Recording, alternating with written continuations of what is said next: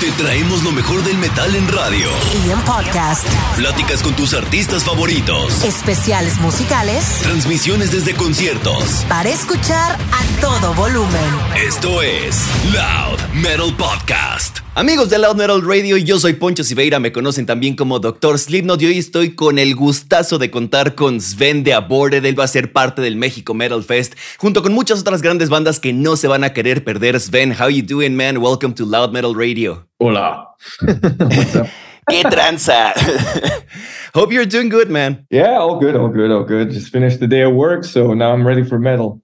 And we're just starting in here. So um, I, was just looking around uh, Wikipedia for uh, the page of Aborted, and uh, I found out that this. I'm just asking if it, if this is true. Uh, that you used the A on Aborted, of course, to be like at the beginning of the CD racks. Is that true? Yeah. All right. Um, did you have any other uh, names in mind or something like that? Yeah, I, I think asshat was not really a good idea, so we kind of went with aborted. But uh, yeah, that that is correct. Back in the day, that mattered. Now it seemed like a very pointless decision. uh, I don't. I, I, don't think so at all. Well, CD uh, sellings are uh, relatively low these days, but uh, I just went to a store the other day and I did see a, an aborted CD. I think it was Retrogore uh, at the beginning of the rack. So I, it was like, hmm, yeah, maybe it does work. I don't know. I mean, that that's really great that you guys still have those, but I think in Europe, like CD stores are mainly almost a thing of the past. It's it's hard to find them. I, in Belgium, I don't even know of any anymore to be honest. Damn. Well, I mean, uh, in here it's still a, a, thing, especially and and maybe maybe in in Europe and Belgium too. Uh, it's just a thing of uh, metalheads, right? I mean, we're we're just kind of attached to the physical format. And we, we do like streaming and so on but having the physical format and in the case of aborted for for example uh, seeing the booklet and the artwork that's such a gory mess man. It's it's a thing right? Yeah no i agree. I'm, I'm obviously i'm from the generation that is completely obsessed with getting something physical. And i always think that it's you know if you're going to buy a record it should be a full package. You know there's make it worth you know buying the physical thing and that you you have the thing in in, in your hands all the artwork everything limited editions i think it's a you know it's a, it's a nice experience to expand besides just you know the musical aspect of it yeah, totally, and and that uh, reminds me of something you did um, in ManiaCult with the Wayland uh, action figure, right? Yeah, that, that that was interesting. That was interesting. Could you talk about the the process of getting to that action figure? I mean, the idea and how it became a, a real thing? Well, I mean, let's just say that ever since the Archaic Abattoir, we've done limited editions that have some sort of weird item with it. Mm. Uh, or actually, Goremageddon, now, now that I think about it. Um, Goremageddon might have actually been the weirdest because we asked people to send in pieces of nails or hair or bones which they did, and then we included in the limited editions. so it wow. started with that, and then we uh, we kind of try to one up ourselves every time. Like Necrotic Manifesto had a card game. Um, I think Retrogore had a Viewmaster with like 3D thingies you could see. Mm. Terror had like a popcorn box and a whole like movie watching kit, and then uh, oh, the awesome. one uh, had the action figure. We were like, how do we you know take it to the next level and we came up with action figure because the guy that records my vocals back here uh, in belgium he makes his own custom he-man figures. And he kept on saying you should make an aborted action figure. And you know uh, i was like sure that sounds like a lot of fun. I'm, I'm a collector myself so yeah Let's do it. And what do you collect? Like action figures or something else? Um, no. Uh, what I collect is more like ho- horror figurines. So I, I, have a lot of the NECA stuff, uh, some pop vinyls, of and some uh, some of the um, uh, the old. I, I, don't know if you remember those. They were called Movie Maniacs. Yeah, they did back in the early 2000s or, or late 90s. Uh, McFarlane Toys from Spawn did did a whole line of horror figures, The Fly, Freddy, oh. Jason, uh, Hellraiser, a lot of a lot of really cool action figures back then. Uh, you can't find them anymore; they've been discontinued. But I had quite a bunch of those, and they're you know they're still in my office. All right, yeah, I, I would like to know about the evolution of the music in in aborted from uh, the purity of perversion up until um, ManiaCult and well infinite terror the, the single you released uh, last year right? When you signed to nuclear blast. Yeah exactly yeah. What, what's uh, how's the evolution of the music and the lyrics? And how do you um, maintain that power that aggression and so on? I'm just a very angry guy as you can tell. You seem like a very upset dude man. Very scary. Uh yeah no um, uh, I think it it kind of it, it all started from more of um, horror movies were always a very big interest of mine. Uh, I was obsessed with horror movies ever since my grandparents used to let me watch uh, that shit when I was over for weekends. Uh, and I would I would already be watching like horror films from the age of fucking eight or something like that. Mm. And I guess scarred for life or some shit. Um, but uh, it always stuck with me and when I, I grew up, I, I got really interested into true crime. So when we did Aborted, um, at first everything was very heavily based around serial, serial killers. Mm-hmm. Uh, so I did a lot of research on that back then. Uh, we did a lot of stuff about true crime serial killers, and then you know the societal impact, the the more the reason why next to, of course, the the gory aftermath uh, was always something that fascinated me. But through the years, I guess there's only so much you can write about serial killers. It's also a very 80s thing, I want to say. It, it's there's not that many serial killers anymore because they get caught right away. you know, there the law enforcement isn't that uh, behind anymore.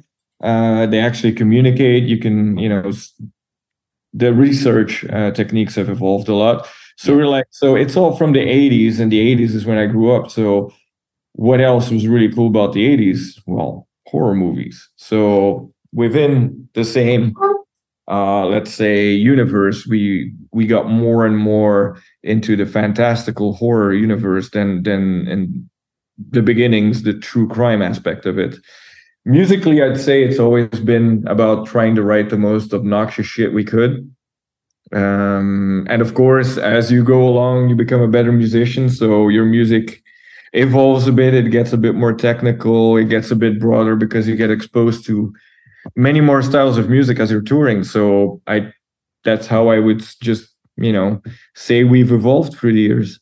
You you got a, a really interesting point in here, but I want to come back to it uh, a little bit later. Um, so so uh, now you've come to this uh, 2023 um, year after the pandemic and so on. And uh, are you planning to record a new album? Is it on the works right now? What's going on? Actually, we're entering the studio in two weeks from now. So Woo! We're entering the studio for a new album, and uh-huh. uh, it's going to be called Vault of Horrors. And uh, guess what it's about? I, I, I cannot think of anything, man. Yeah, no, I, you got me there. You know, it's about the volatile nature of Chihuahuas, to be honest. and uh, that we we did make actually a mistake by freeing Britney, but uh, okay. besides that. watch her Instagram, you'll know what I mean. But um, okay, it's yeah, it's clearly about horror, uh, and we're stoked. I mean, it, it's gonna be our 12th album. We worked on it for I want to say about two years now, so we are very excited about the material we're about to record.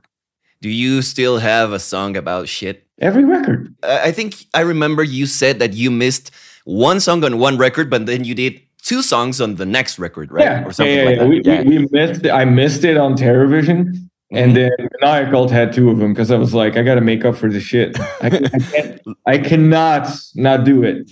Yeah, yeah. So this one too has a song about shit. Obviously, it has to. So yeah, okay, okay, yeah. How, where does the inspiration for that come from? I mean, how many times a day you sit in the bathroom? uh, so yeah, last time you you came to Mexico, I believe it was, or according to the internet, it was like uh, 2014. Is that right? Yeah, that is correct. It's been nine years, so you're gonna be bring the aggression to to in this case uh, Monterrey. Have you ever been in Monterrey? before? Yeah, 2014 we did play there. Okay. So uh, what are you looking forward to seeing in this, you know, in this festival with this uh, big names and of course you in there? What do you planning bringing here in to, to Mexico? A lot, a lot, a lot of poopy music. So play some And horror? shit. Yeah, shit and horror. You know, and they both go hand in hand because sometimes your shit is horror. So sometimes they, they, they are masterpieces, and something sometimes you just go like, "What the hell, man?" Ah, I know. Well, hopefully, since we're coming to Mexico, my shits will not be horror, and uh, none of that. Uh, but we're very excited to see the fans since it, it's been nine years. Uh, I'm very curious to see whatever has changed in those nine years because it's always interesting to go back uh, to places you've been before. You know, see some people that have come to the shows before, and and just talk to people. You know, I think that's always very interesting it's one of the best parts about doing this job is actually meeting people getting to know the other cultures and and see how things work on the other side of the world You you do want to you know um, get to know people and hopefully learn about their culture, but you sing about these horror songs and so on. Uh, so so it's like a, a, a balance, right? it is pretty much a balancing exercise yeah because the, the lyrics is also about you know there's a lot of really ugly parts about you know humans. Humans, so yeah. uh, as much as i enjoy meeting people that doesn't take away all the horrible fucking shit that's happening on the planet. And that's where the lyrics are sort of like an outlet to deal with that kind of stuff. So it, it lets me process all the shit that really pisses me the fuck off. And i get to talk about it in songs about shit and you know other stuff. So you know. And and I do recall uh, listening to an interview where you said the the core of the band is not just energy. It's it, it is energy, of course, but it is aggression. You've told me here uh, that it is aggression. So all these things that humans make that aren't good are the things that fuel uh, the music and the lyrics in Aborted. Basically, yeah. I mean, a, a lot of it is inspired by you know the the whole universe of the '80s and and horror. But I always uh, there's an underlying theme usually uh, under there. Uh, let's just take for example Infinite Terror. It's based off the movie um, uh, Event Horizon, but the the underlying theme there is mental health and paranoia and and all that kind of stuff. So things that are relevant that pop up to mind and that bug me uh, throughout whenever we're writing. So every record is a little different because obviously times change, times are different. There's different stuff in the actuality. So all of that is usually worked in there, but I'm also not somewhat of a preacher. I don't care. I'm not going to lecture people. Uh, it is my view on things, and it's just layered thick in there. Uh, it's not super obvious, so it's in there for people who want to, you know, figure out what the hell I'm trying to say. But I'm also, in the first place, it's it's it's fun. Uh, music is supposed to bring people together, and we already have enough stuff in life that you know tries to take us apart. So we need to kind of well, not kind of. We need to unite to have empathy for the other person. Yeah, I think so. I mean, you know, you let's just say that you meet someone and they're an asshole to you that they, they you don't know what they're going through. You know, maybe there's something that explains their behavior. Maybe they're a piece of shit. You, you just don't know. Yeah, yeah. Find out. You give the benefit of the of the doubt, right? exactly. Okay. So um, just to uh, wrap things up, I, I always like to do like um, random questions, but not just about the music and the band and so on, but uh, just getting to know you. You know, we- there's we always see the band and the concept, but we rarely get to know the the people behind the the concept. So if you don't mind, I'd like to go through some uh, some stuff. Let's go for some stuff. All right, perfect. So uh, are you a sports guy or not really? No. Okay, so let's get out of here. Um, do you have like um, a favorite festival, not to play in or not necessarily to play in, but to be around there uh, and, uh, like you said, meet people and just have a good time? Yeah, it's one of my favorites would definitely be Brutal Assault uh, in the Czech Republic. It's Mhm. always such a really relaxed vibe. You always see a lot of people you haven't seen in a while. So it's just a big, great hangout. You know, it's not the biggest festival in Europe, but it is one of the most relaxed and fun ones to me, vibe wise. Okay, okay, cool.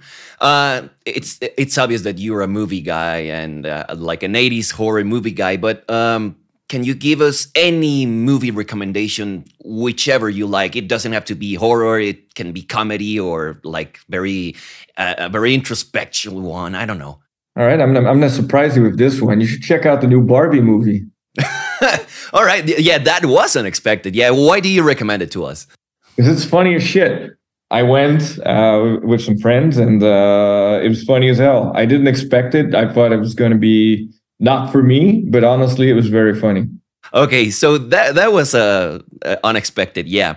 Um, which is the moment you've been the proudest of uh, in your career, of yourself, uh, of the band, of whatever? I mean, of myself and the band, I think it's just continuously. Uh, I do believe that I'm I'm trying to improve with every release that we're doing. So I'm I'm working hard on that because I I do think uh, complacency is the the death of of progress. So um always trying to you know improve whatever the fuck i'm doing um when it comes to the band uh likewise i mean we we keep trying to get better with as time goes on especially live uh for some moments it, i mean there's been some milestones you know our first album release you know when you start a band it, back in the day at least it was like getting signed and, and getting an album out was like a really big deal so it's kind of like every time some you you hit like one of those milestones, another one pops up. But for me, it would have been the release of our first album on a label, um, you know, our first tour, and and and then just gradually evolving and and becoming a lifer, I guess. All right, all right. And finally, you said this, and that's what I want to wanted to come back to. Uh, what do you listen to when you're on tour? You you said that you you as you tour and you are on the road and so on, you get to listen to different kinds of music and so on, and that makes your music better. So, what do you listen to on tour?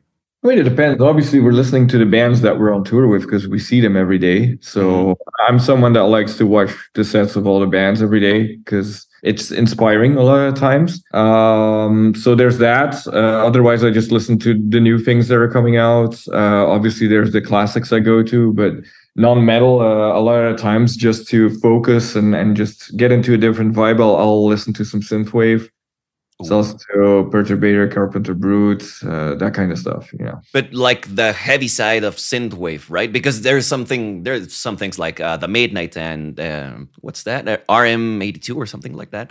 Uh, those are good too but you know carpenter brut and perturbator they're just they're just awesome. Yes.